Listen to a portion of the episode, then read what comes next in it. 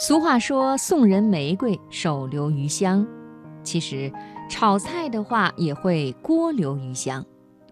我们的人生也像一口锅，你炒过什么菜，你走过什么样的路，就会留下什么样的人生滋味，经久不散。给朋友们讲一个小故事：朋友来家小住，第二天早晨起来准备早餐，朋友卷起袖子说：“鸡蛋我来煎。”朋友算是一个美食家，我也就不客气了。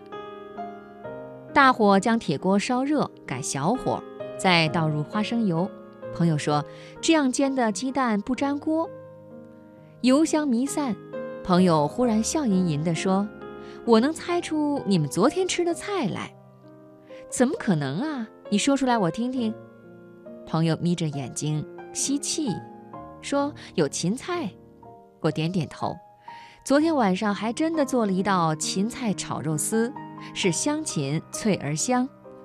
朋友又说：“是不是还有葱爆鱼？简直神了！这是妻子最喜欢的一道菜，也是我常做的一道菜。”朋友闭着眼睛缓缓地吸气，说：“如果我没猜错的话，前一两天你们还应该吃过羊肉吧？”我笑着问他。你是怎么猜出来的？朋友笑着说：“不是猜，是闻出来的。准确地说，是你家的这只铁锅告诉我的。”我有点难为情地说：“每烧一道菜，我都是洗锅的呀，而且洗得很干净、很彻底呀。”我还进一步解释说：“除了卫生之外，我怕串味儿。”朋友笑了：“你洗得再干净也没用，因为锅会留下余香。”锅留余香，那是我第一次听到这个词。在朋友的引导下，我也闭上眼睛，尝试着嗅嗅看。从铁锅里冒出的热气丝丝缕缕飘散在空中，细辨一下，果然有隐隐的芹菜香；再辨一下，却有葱香，还有一股淡淡的鱼香。那气味仿佛是层层叠叠的，一层比一层淡，一层比一层飘渺，它们纠缠、混合、弥散在一起，升腾、翻转、飘散，若隐若现，似有还无。朋友一边煎着鸡蛋，一边继续跟我说着话。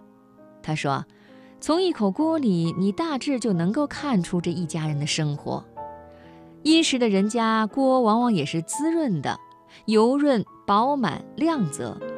这样的锅往火上一架，烧热了就会弥散出极其丰富的气味来，锅里积攒的各种食物的香气也都出来了，就如层峦叠嶂，春花烂漫。但它们是有质感的，也是有层次的。你拂一缕热气过来，细闻。就能够辨别出隐藏其中的食物的香味儿。日子清苦的人家呢，或喜欢清淡口味的人家，那锅也往往是淡薄的、清亮、淡雅、单调，多的是蔬菜的清香，而少有荤菜的重味儿。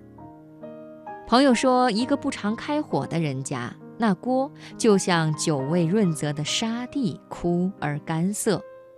当它偶尔被加热使用，你几乎嗅不到食材的香气，只剩下生铁的味道。偶尔渗入铁锅中的食物的香味儿，早被铁锈覆盖了，氧化了。那不是生活应有的滋味。与之截然相反的是饭店里的锅，它们成了太多的食材，一层一层的叠加，一层一层的覆盖，日积月累。混杂、厚积、油腻，你能闻到的与饭店的排烟口冒出的浓烈的气味一样，让人有点腻烦，有点意乱。厨师一般都用钢丝球来洗锅，希望能把锅洗得彻底一些，但他永远洗不掉锅里大杂烩的气息呀。朋友煎好了鸡蛋，笑着说：“现在你的锅里留下了蛋香，无论你怎么洗。”当你做下一道菜的时候啊，你都能够闻到它的香味儿。